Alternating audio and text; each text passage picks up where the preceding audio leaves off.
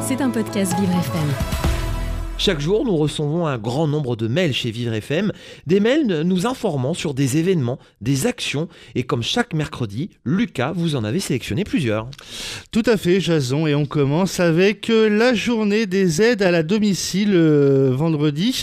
Dans le cadre de cette journée à venir, on va s'intéresser aujourd'hui à l'enseigne Les Menus Services qui, comme les aides à domicile, euh, garant du maintien de l'autonomie des personnes âgées, s'attachent à leur bien-être au quotidien, tout comme ce métier essentiel les menus services, premier réseau spécialisé sur le portage de repas à domicile, est sollicité afin de répondre aux besoins et à l'envie des Français de vieillir chez eux. Outre le portage de repas sains et variés, l'enseigne Les Menus Services propose aussi à nos seniors d'autres services comme la téléassistance, le ménage à domicile, l'assistance administrative ou bien des prestations de petit bricolage.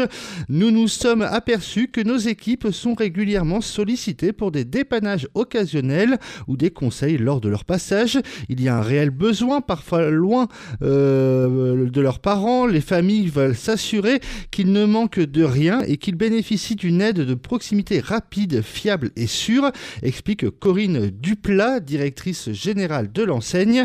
En termes de chiffres, les menus services, c'est 20 ans d'existence, 122 agences, plus une en Suisse, dont 3 à Paris et 16 en Île-de-France. Mais c'est aussi 4 millions de repas livrés l'année dernière à travers le pays à près de 17 500 bénéficiaires. Eh oui, c'est important. On parle musique maintenant avec vous, euh, Lucas, dans cet horizon d'action avec le festival Imago. En effet, Jason prévu le 6 avril prochain dans, le, dans la salle de concert de la batterie de Guyancourt, à Guyancourt, donc dans les Yvelines. Cet événement s'adresse aux professionnels des établissements de pratique, de diffusion et d'enseignement musical, des établissements médicaux, sociaux, de l'éducation nationale et bien évidemment aux artistes. L'objectif est de présenter des projets et des dispositifs inclusifs, de faire se rencontrer des parcours singuliers et d'échanger sur des enjeux de sur les enjeux de l'accessibilité à la pratique musicale pour les personnes en situation de handicap. L'autre objectif est aussi de favoriser l'interconnaissance entre les milieux professionnels et susciter la naissance de nouvelles initiatives. Des représentants d'institutions qui soutiennent ce domaine présenteront leurs dispositifs et des artistes ponctueront la journée de performance musicale.